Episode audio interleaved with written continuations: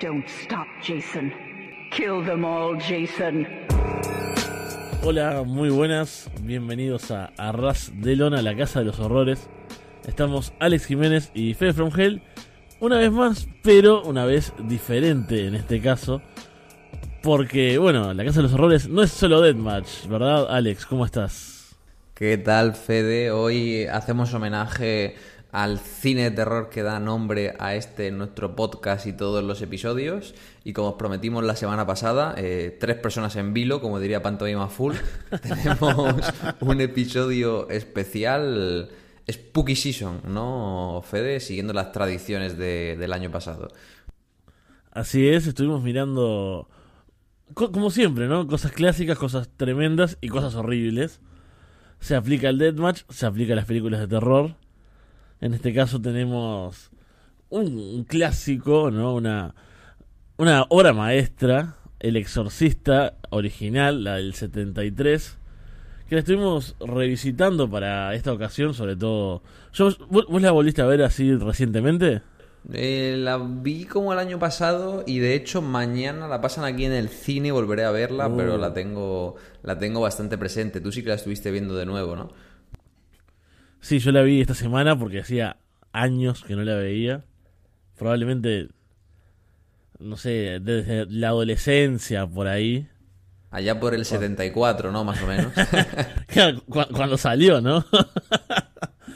Pero antes de, de seguir con esto, como no tengo guion, porque esta vez no, no tenemos un guion como siempre, me estaba olvidando de recordar que tanto este programa como el resto de programas los pueden escuchar en arrasdelona.com, iBox, Spotify, YouTube, Apple Podcast, y creo que las dije todas.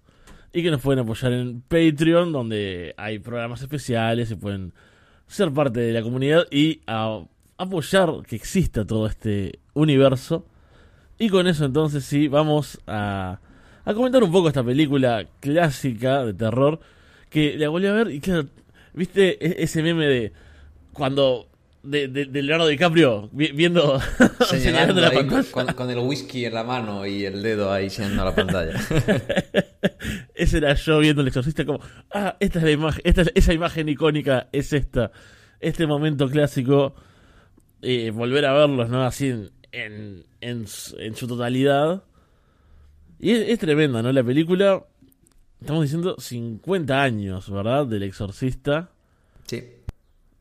que... Y lo, lo bien que se mantiene, eso es lo, lo tremendo. Sí, sí, no, En- me parece en tremendo. Tantos eh, aspectos. Sí, sí. O sea, 50 años que cumple la película. Y bueno, es de hecho la película que empieza el subgénero del terror de exorcismos, porque hasta el momento no había tampoco películas de exorcismos y a partir de ahí crea un subgénero que hemos visto copias hasta la saciedad, ya sean secuelas directas del exorcista o no. Y, y es una película súper importante dentro del cine de terror, porque bueno, el director eh, William Friedkin, que de hecho falleció hace como dos, tres meses antes de presentar su última peli en el, en el festival de, de Cannes, creo que era. Eh, el tipo venía de ganar como cinco Oscars con su película anterior, con French Connection contra el Imperio de la Droga, que era pues una peli policíaca súper realista. Y ese estilo de cine realista fue el que hizo que William Peter Blatty, que es el escritor de la novela y el escritor del guion de la peli, dijera, yo quiero que este tipo haga mi película, ¿no? Y yo creo que ahí reside mucho de lo bien que se conserva el exorcista, el impacto que tuvo, porque a diferencia de otras películas que son abiertamente sobrenaturales, esto lo es, obviamente, va de posesiones, es una peli que está rodada de una forma muy realista, es decir, aunque tenga códigos de, cine fantástico, de cine de terror todo el rato, es una película que funciona tremendamente bien porque es un drama. Y yo viéndolo de nuevo dije, guau, es que si la peli son dos horas, la primera hora y media es un drama familiar de una madre divorciada con una hija que le empiezan a pasar cosas y, y no sabe qué, y tiene como una- un, un drama a nivel familiar muy importante, y luego tienes el personaje de Jason Miller del padre Carras, que es un psicólogo cura que perdió la fe y está teniendo una crisis de fe, que su madre está muriendo y sabe que la está dejando morir, o sea, que es una película tremendamente buena y, y siempre se me hace divertido cuando viene el típico gafapasta a decir, no, el terror elevado y Ari Aster y su puta madre, que me encanta Ari Aster, pero es como, el tipo no inventó nada, ¿no? O sea, le podrías llamar neoterror si quieres, pero eh, esto es lo que ahora llaman terror elevado, ¿no? O sea, un drama que al final acaba girando al fantástico, ¿no? En esa montaña rusa de emociones que es el, el, exorcismo en sí que pasa en la casa, pero sobre todo, ya digo, e, ese realismo con el que trata todo, ¿no? Cuando llevan a Regan a hacerle las pruebas médicas, vemos cómo se lo hace, ¿no? O sea, como que uno entiende el sufrimiento de, de la familia y la desesperación por acabar recurriendo a esos métodos, pues, un, un tanto raros. Sí, sí, es eh, haciendo el, el paralelismo tal vez con, con, nuestro mundo del deathmatch, es cuando hablamos de, de, que el buen deathmatch es deathmatch wrestling y que tiene bu buen nivel de wrestling con elementos deathmatch. Esto es una buena película con elementos sobrenaturales de terror como es toda la parte del exorcismo, el demonio, etcétera. Y la construcción es buenísima y eso que es clave, ¿no? En las películas de terror, en las películas en general, pero que, que empatices, y acá voy a mechar brevemente, pero cuando hay esas, no sé, me pasó con Talk to Me, que a mí no me gustó tanto como a vos, por ejemplo. Sí. Que era como, ah, está, son unos adolescentes pesados, ya no me importa nada lo que les pase. No me importa su construcción, no sé, va, si se mueren todos, si no se muere ninguno, si consiguen resolver lo que está pasando, si el niño, no sé, basta, que se vayan todos, no, no me interesa. Acá es como, oh no, qué, qué, terrible la madre, lo que está pasando.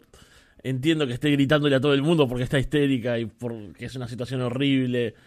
Y qué terrible el padre ahí con sus problemas de fe, con lo que le pasa a la madre. Es un gran personaje, es una especie de ese Silvestre o sea, El padre Carras es tremendo y es un, es un personaje, o sea, 100% de los años 70, porque es ese tipo de como, ¿no? Muy tipo también ese tipo de policía de la época que es como una figura de autoridad pero con la que empatizas, porque es un, es un cura, pero no es un cura que tú no puedas empatizar porque esté puramente en la sacristía, es un tipo que, que tú lo ves entrenando, que ves como el tío va a correr, ves como el tío practica deporte, ves como tiene una vida de mierda, como no tiene dinero para cuidar a su madre y se siente culpable. Y, o sea, hay un momento a mí que me encanta, que es cuando en mitad del exorcismo, que es una parte que luego añadieron en el montaje del director a, a principios de los 2000, que es cuando está intentando pelear con Reagan y están desesperados, salen de la habitación y está el padre Carras con su eh, párroco mucho más mayor y están los dos resoplando como frustrados ahí en, en, en las escaleras como diciendo sí.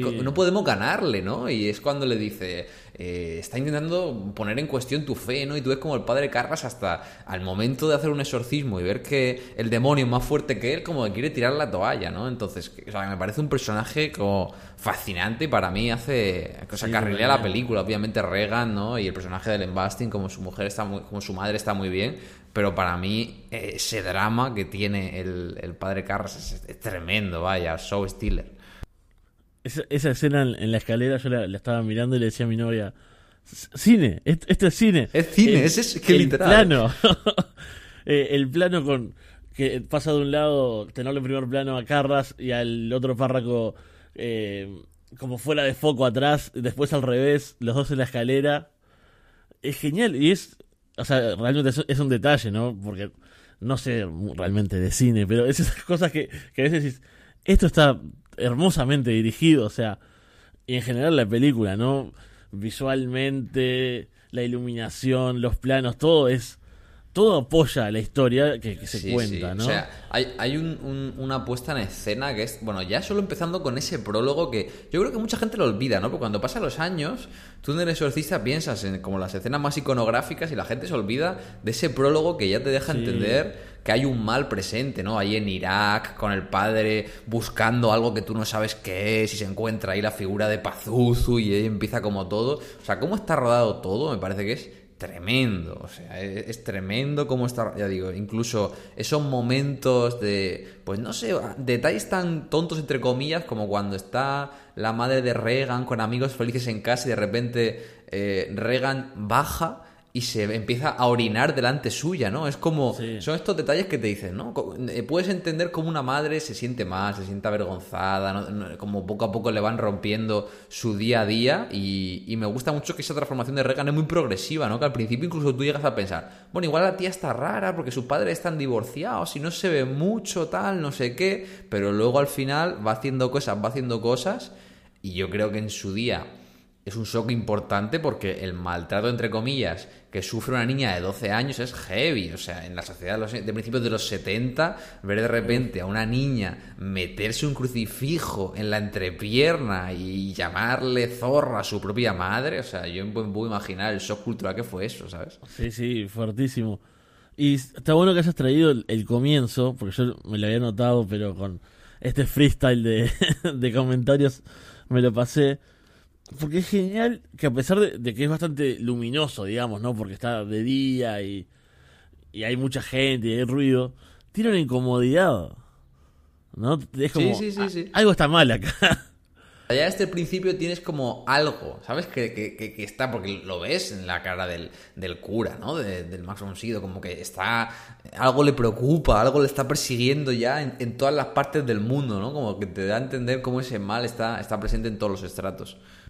Sí, está todo, todo muy bien hecho desde ahí y también tenía apuntado lo de cómo lo de Rian es tan gradual, ¿no? Y, y uno tiene las imágenes que recuerda ya toda como convertida y lastimada y, tal vez me he olvidado, yo por lo menos, como era un, increscendo esto, que también es lo que lo hace genial, ¿no? Que, que no sea así de repente, ah, se puso loca y está flotando en el aire. Sí, sí, no es, no es como que de repente suben al ring y están aventando con tubos, ¿sabes? Es como que van poquito a poco, juguetean con acercarse al barbed wire ahí de, de, las cuerdas, tal, ¿no? Y le van. Porque ya digo, yo creo que. O sea, yo me puedo creer que incluso gente de mi generación, incluso más joven, cuando vea esta película que pueda haber también te decir, aunque pues son subnormales obviamente, que es una película aburrida, porque yo creo que mucha gente igual se piensa que esto es fuegos artificiales todo el rato y es un drama, o sea, la primera hora y cuarto de película se toma su tiempo con calma para que entiendas todos los problemas de todos los personajes y luego, claro, el problema es que luego es un festival, o sea, hablamos de todo el build, pero ese, ese clímax, ese main event que es el exorcismo en sí, es una locura, o sea, literalmente, una cosa curiosa es que, no sé si te fijas, cuando están dentro de la habitación de Regan, como que los párrocos eh, están echando vaho por la boca, como si hiciera frío.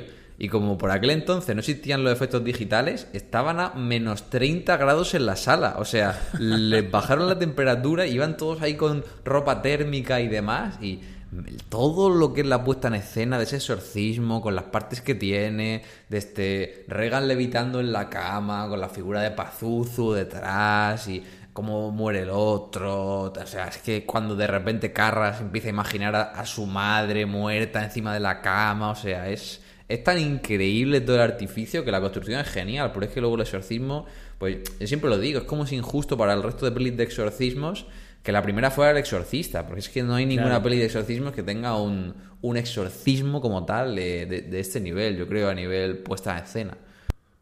Sí, yo creo que parte de, revisitarla te hace como volver a tenerla en ese lugar y que sea justo. Que no sea solo esa nostalgia, no sé, eh, hipster de decir, nada, no hay como el exorcista. Bueno, le, había hace 20 años, yo qué sé si no hay como el exorcista en realidad, no me acordaba.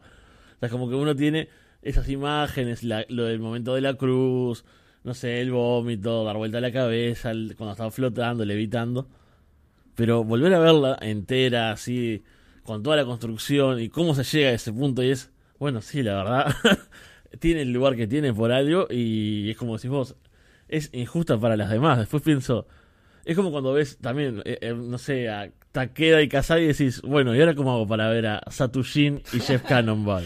no, no, exacto, exacto. O sea, es tremenda y yo creo que es que es incontestable el, puesto que tiene ahí arriba, ya no dentro de las grandes películas del cine de terror, sino de las grandes películas de, de la historia del cine, una década tan importante para Hollywood como son eh, los años 70. O sea, me parece una película monumental que cualquier, cualquier persona puede verla y la va a disfrutar independientemente de que te guste más o menos el género de terror, por esto que decimos, por toda la construcción narrativa que tiene, lo bien escrita que está, lo bien dirigida.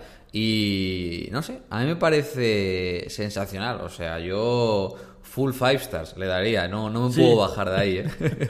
Cuando terminó, obviamente tuve ese comentario porque lo quito de las estrellas, no solo en el wrestling.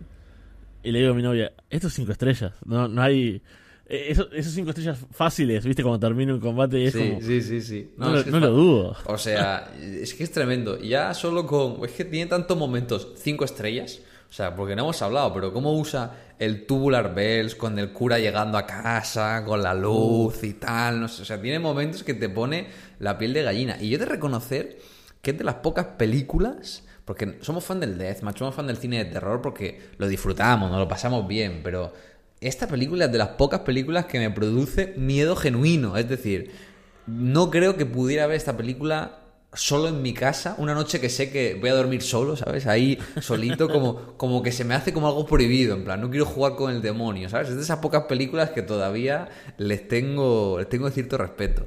Sí, sí, lo tiene completamente. Y bueno, hay otro personaje que parece que a mí me gusta mucho, que es el investigador de homicidios. Oh, súper divertido, ¿eh? El tipo invitando al cine todo el rato, todo el mundo, que no quieren ir con él. Es como, es como un, un, un comic relief que te meten ahí y como que parece que no pega con el tono, pero bueno, según he leído dicen que es muy de, de Blatty, que en sus novelas siempre le gusta este tipo de humor y tal, y la reiteración del gag y todo eso. Bueno, yo creo que queda bien, ¿no? Está, Sí. está como la, la madre totensa y de repente llega el investigador ahí a contarle bobadas. Es genial. Es genial y bueno, eso, una película, como decimos, histórica, merecido primer puesto así de, de, las películas de exorcismos y bueno, merecido en el podio del cine, del terror en general. Y, y para cerrar, algo que también me quedé pensando, yo soy de la gente que es eh, impaciente, ¿no? Que es ansiosa. Que a veces la construcción le molesta. Y acá me la pasé tan bien, o sea, y tan tenso, ¿no? Por ambos lados, pero con toda esa construcción que, que vos decís, todo ese drama que se genera en esa hora y pico.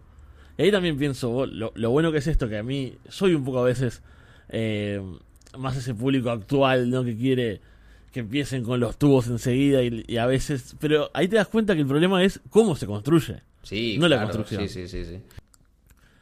Así que, si te parece, con esto cerramos eh, este repaso a- al exorcista original. Estos cinco estrellas que acabamos de, de definir ambos para sorpresa de nadie, ¿no? Que t- 50 Sí. años después. La verdad que yo creo que hablar del exorcista es como si nos pusiéramos a hablar de aquí de qué sé yo, eh, pues eso, de un Kasai contra Takeda. Sorpresa, sorpresa, el combate fue maravilloso, ¿no? Pero, si nos viajamos al presente, tenemos otro exorcista. Hu- Hubo varias secuelas, Sí. además de, de películas, o sea, de exorcismos Correcto. fuera de la saga, digamos, fuera y, de... y luego incluso del dentro de la saga, ¿no? O sea, como que no tuvo suerte. Burman dirige como El Exorcista 2, El Hereje, que es como una cosa ultra loca que no le gustó a nadie. Banda sonora de Ennio Morricone, todo se ha dicho. Luego Blatty, el propio guionista, dirigió El Exorcista 3. Luego hicieron El Exorcista 4, que tiene como dos versiones distintas.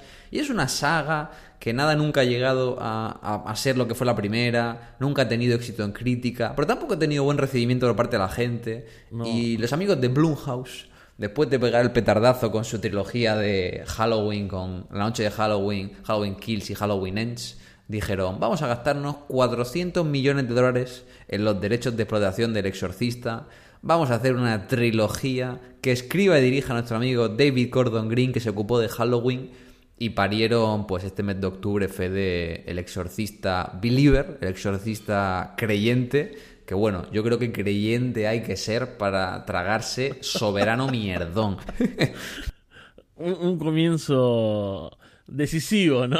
el, el- el de esta película, la reseña de esta película. Y acá justamente es lo que, lo que hablábamos de, de esta diferencia en la construcción, ya si vamos directo a, a cómo transcurre la película. Que estoy leyendo, a veces me río, yo hago notas y después me olvido lo que escribo, entonces lo leo y digo, qué gracioso el Fede de hace una semana. ¿no? Y, y a veces las tengo que leer textuales, pero 45 minutos, Dios, lo lenta que es, o lo insustancial. Nada de esto se siente con tono oscuro o terrorífico. y es, es tal cual. Hablábamos de la construcción de la otra, que es larga, pero lo, lo, que, lo mucho que te mete. ¿Duran, duran lo mismo? O sea, el exorcista creyente, No, de hecho, es más duran corta. Son sí, 111 duran- y estas son 122. O sea, son 10 minutos menos, pero parece que dura 200 más, ¿sabes? Es, es terrible, es terrible. Y esa primera parte también son 40 minutos y pico que, que dura toda esa base de... También tiene como este momento... Eh, ¿qué es? En, en África, no me acuerdo bien dónde Sí, es. creo que están como en África de vacaciones, en el prólogo también y tal. bueno, o sea, para que no lo sepa, exorcista creyente es como que hicieron lo mismo que con Halloween. Eliminaron, o sea, obviaron el resto del universo y hicieron una secuela directa de la primera, una secuela tardía. 50 años después, vuelve a haber una posesión, hay un problema y van a buscar a la madre de Regan para que les ayuden a tratar a estas niñas que han sido poseídas. Es un poco el, el concepto sinopsis para que la gente lo entienda. Pero es que todo mal, ¿eh? Todo, todo literalmente mal en esta película.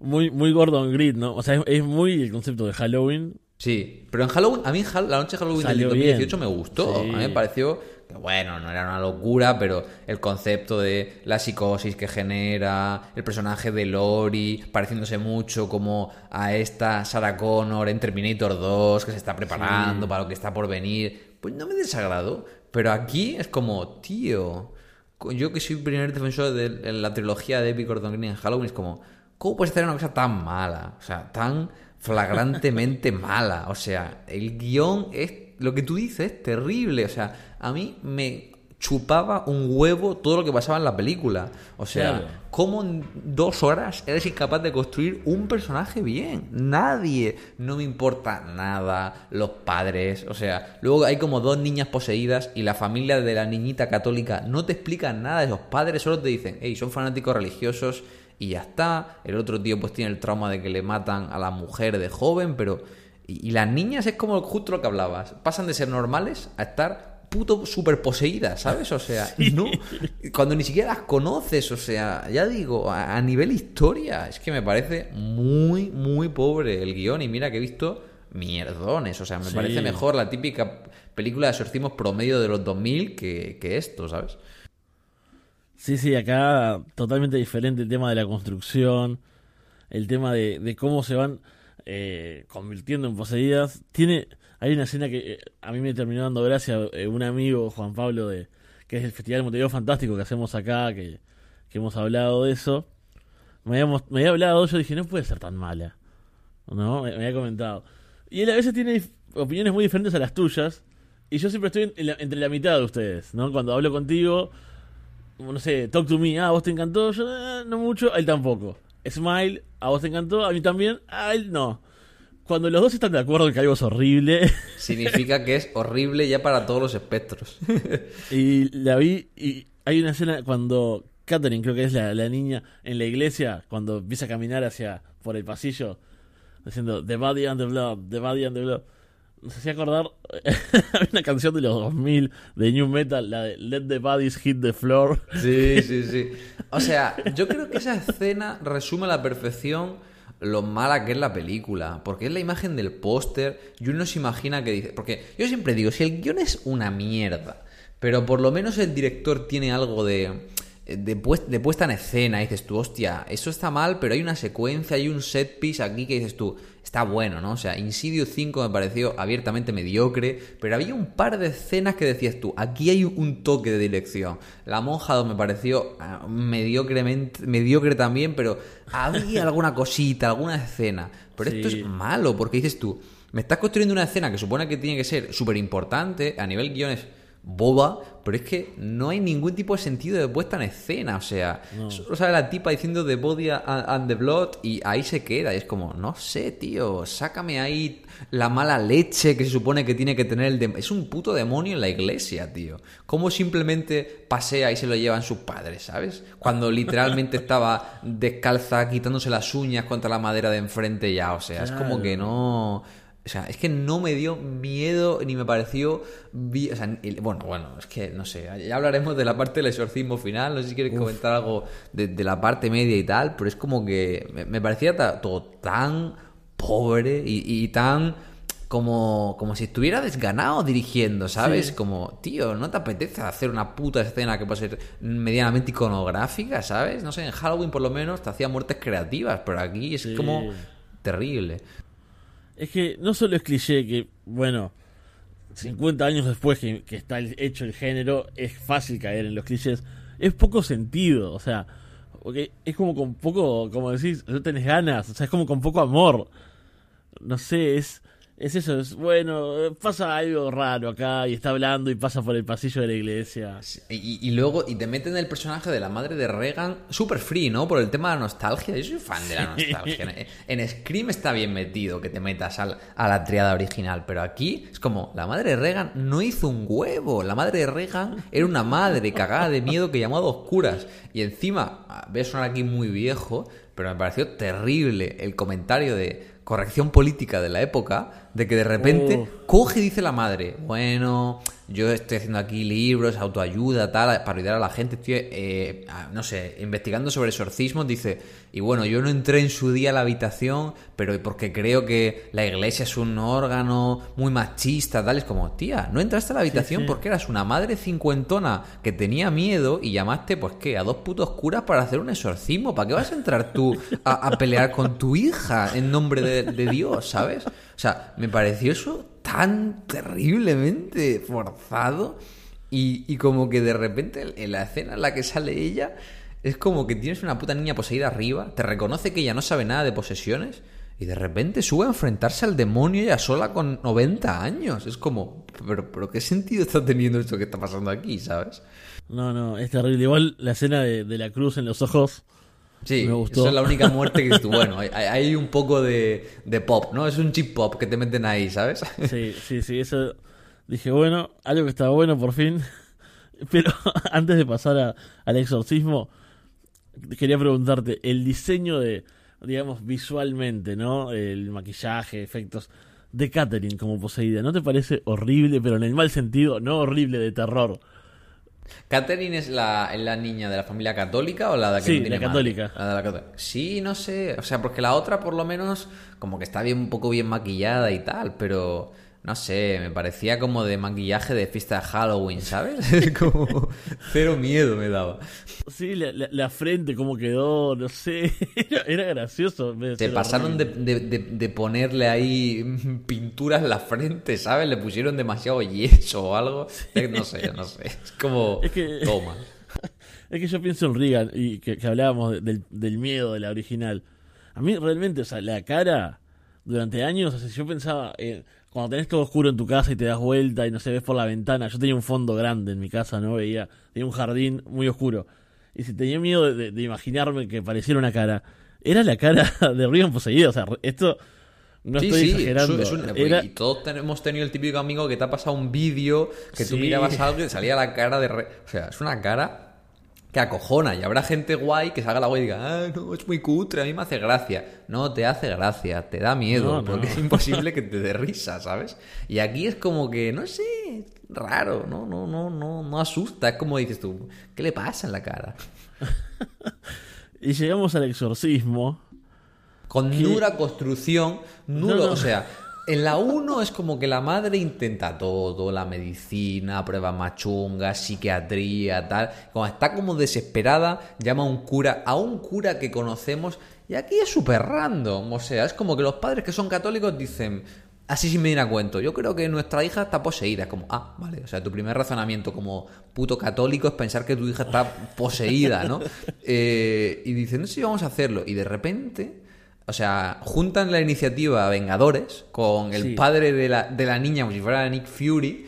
Y hay como un... Quieren repetir lo de la primera, pero hay un cura que no conocemos de nada, de nada, que de repente hay una escena como igual de la 1, hablando con los curas pidiendo, oye, por favor, me tenéis que permitir hacer este exorcismo. Y es como, eh, ¿quién es este tío? ¿Y por qué estaba súper desesperado pidiendo un exorcismo cuando no han hecho nada con estas chavalas, ¿sabes? Y de repente se junta en la casa y él dice, no me dejan hacerlo, me quedo fuera. Y empiezan a hacer que si un ritual chamánico con el juego de las sillas ahí metido y de repente es como que, o sea, se me hace terrible, terrible, que, no, que lo había olvidado ya mi cabeza, como que la protagonista y la voz cantante del exorcismo sea una puta trabajadora del hospital. Una trabajadora del hospital leyendo la Biblia es la que... O sea, como que en la primera te dicen, no, un exorcismo es como el ritual más difícil dentro de un cura, eh, acaba muriendo un cura con muchísima experiencia, tal, no sé qué. Y llega tu vecina Juanni del Quinto, que trabaja limpiando cacas de abuelos en el hospital y se pone a leer la Biblia y con eso y una tía que hace jueguecitos con humo, te vas a cargar a Pazuzu, ¿sabes? O sea, es que pff, me No, no. indignó mucho, Fede. Es terrible.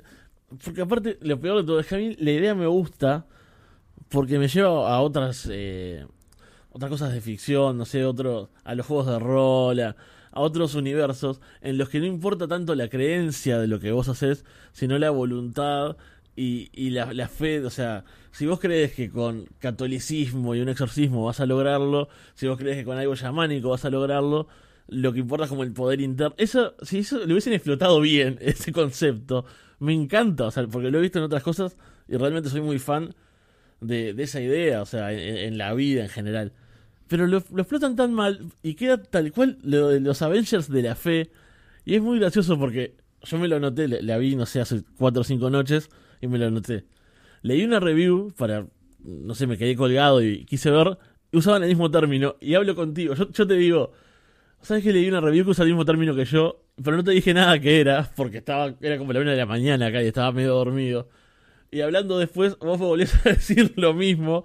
Entonces, las reminiscencias se ve que son clarísimas y todos pensamos que es una especie de Avengers del exorcismo esa parte. Ah, Pero, Pero la, la- la parte más la ridícula de todas, que fue cuando yo me quería arrancar los ojos como la madre de Reagan con la cruz, que es que de re- bueno, bueno, y, y esos contraplanos de la madre de Reagan en el hospital ciega, eh, sintiendo como la batalla con el demonio, un demonio que acaba de, bueno, bueno, bueno, o sea, es que te, todo mal, pero de repente están como todos desesperados y dices tú, si el cura que pide el exorcismo, por lo menos, supiera quién es, sé su background, estoy empatizado, le conozco, pues que luego aparezca me, me hypea, pero yo lo veo como un pibe que simplemente pide ayuda, no se la dan y, y lo más tonto del mundo es que llega a la puerta de casa y dice, oye chicos, no me dejan hacer exorcismo, no puedo. Y el tonto se queda ahí aparcado en el coche esperando y le dicen, lo haremos contigo, sin ti. Y entonces de repente, en mitad del exorcismo, abre la puerta el puto cura en plan, hey, aquí llegó el fucking Capitán América, voy a salvaros. Y Es- entra... Sí, sí, y yo dije, no puede ser posible. Y, y por lo menos ahí tiene un poco de mala baba y como que lo matan al segundo, ¿no? En plan, es un personaje súper secundario. Pero cuando sale dije, no puede ser, tío. O sea, que me devuelvan el puto dinero, tío. No el dinero, que me devuelvan el tiempo que acabo de perder aquí, tío. Porque es que no... Y, y- bueno, ¿y cómo resuelven el exorcismo? O sea, es, eh, es dantesco. Sí, sí, es que cuando entra yo también pensé, esto es Endgame, ¿no? Batalla final, cuando parece que todo está en contra de los buenos. y ahí con el guantelete, ¿no? Ay, no O, o mismo, no sé, Gandalf en El Señor de los Anillos, ¿no? Era como sí, muy sí, eso. en plan, un cura no llega tarde ni pronto, llega cuando se lo propone, ¿sabes? Y, todos putos rojirris ahí ayudando, ¿sabes? Pero nada, al final lo matan enseguida porque era un personaje de mierda. Y todo, y, y te- termina, si no estamos mal, es con lo de que tienen que decidir entre una. Sí, es como que el demonio se hace elegir entre una y como que eligen a una y al final se muere la otra. No sé, o sea, es que no puedo hablar en serio. o sea, me parece, ya digo, es que la puesta en escena es mala, pero es que el guion, el guion, no, yo creo que cualquier puto fanboy te va a escribir un guion mejor, tío, porque es que no hay ni un puto personaje en escrito. Es como, yo iba pensando, bueno, si la película es mala, pero el exorcismo está guay, pues yo me voy contento. Soy un fan del cine de terror, soy muy poco exigente, muy poco exigente. Pero es que, eh, no sé, o sea, yo no me puedo creer de verdad que haya una persona que sea fan del género, es decir, un fan del cine de terror, que vea esta película y le parezca objetivamente buena. No me puedo creer. No me puedo creer porque es mala. Pero mala, y hay tantas cosas que se han hecho tan bien en otras veces. O sea, no hace falta ni compararla con El Exorcista, pero aquí que no se nos ponga la gente tonta. Es como, la voy a comparar con El Exorcista porque es una puta secuela del Exorcista, tío. Claro, Claro. que voy a compararla, ¿sabes? O sea, eh, tengo que compararla porque es la secuela directa. Es como si veo Halloween 2018, pues la compararé con la noche de Halloween del 78, ¿no? Entonces, pff, no sé. Lo peor de esto, Fede, es que igual tenemos parte 2 y 3, ¿no? Porque claro, se gastaron el puto dinero en traer a Linda Blair, que dices tú, si la peli hubiera acabado aquí arriba y de repente el epílogo es ver a Linda Blair, bueno, me vuelvo loco, ¿sabes? Sí. Como sales eufórico en plan, ¡buah! Ha vuelto Reagan, tal, a vengar a su madre, quiero ver la parte 2. Pero la película es tan mala que cuando vi cómo salía Regan dije, no, sabes que es tan mala que necesitas de nuevo sacar todos los cameos en plan Marvel para venderme algo, ¿sabes? Porque es como, no, me pareció como que digo, qué lástima que Linda Blair vaya a volver para este mierdón, ¿sabes? Sí, totalmente, es, eso, ¿no? Es como, ah, en otro contexto esto hubiese sido tan maravilloso terminar así. Y termina y es como, ay, no, estás haciendo esto porque no tenés otra opción. O sea, no sé si viste al final la última de Sao, ¿viste Sao 10? No, todavía no. Vale, vale. Pues no, está guay porque es como que la película acaba, es también otra normalita, pero luego tiene como una escena after credit que sacan un personaje del pasado, en plan que no tiene que ver con la peli, ah, qué bien, ¿no? Mi cameíto aquí, fanservice, pero esto es como, no, es, como que es lo opuesto, no, y encima fanservice, qué cabrón que eres, ¿sabes? Un, desastre completamente. Y encima te ponen el, tubular verse al final, que dices, ya está la puta película con los acordes y me quieres acabar por lo alto. Digo, vete a tomar por el culo, David Gordon Green, tío. mal, mal. Una, una pena todo realmente. Veremos cuando salgan las siguientes. No hay demasiada fe, justamente, para. hay, que ser un creyente para la segunda parte. Pero lo peor es que vamos a estar ahí mirando, ¿no? Como como no sé, cuando hay un torneo de mierda de Deathmatch y, y lo vemos igual, aunque estén anunciados, no sé, Satujin. Pobre Satujin. Pobre Satujin es el meme ya. Es, es, el. Cuando uno piensa en gordo inútil. Menos mal que son, son angloparlantes y nunca nos van a escuchar, ¿no? Pero. terrible. O sea, si fuéramos yankees. Nos tirarían de beef en Twitter, Fede, importante, ¿eh? Estaríamos... con los vanity searches que son estos parguelas, sería maravilloso. Estaríamos muy mal si fuésemos eh, yankees hablando, hablando en inglés este podcast, pero por suerte no. Y con esto, si te parece, entonces vamos terminando este especial de hoy. Estuvo, estuvo divertido, estuvo guay. Yo estoy contento porque ah, mañana voy al cine a ver el exorcista original de nuevo y digo, ah, me quito el mal sabor de boca, me, purifico los pulmones y la mente con eso y me taparé los ojos cuando salga Regan. Así que contento, la verdad, con este episodio especial. Bueno, eh, dejadnos en comentarios, Twitter, en Evox, en donde queráis, en YouTube bueno, ¿qué os parecen las pelis? Si queréis comentarnos, tanto la exorcista original. Ah, igual llega alguien en plan, pues la original no es tan buena como dicen, es muy mala. Eh, o puede ser que os encantó el exorcista creyente. En ese caso, podéis darle a de suscribiros del programa. Eh, no queremos seguir teniéndonos en buen entre nuestra audiencia. Y nada, nos estamos viendo ya de vuelta, pero hablando de, de Deathmatch, que pues no difiere mucho del cine de terror en muchas cosas, como estamos viendo. Así es, con, con esto entonces cerramos el programa y nos vemos en una semana o un par tal vez hablando de Dead Match Wrestling. Muchas gracias. Chao.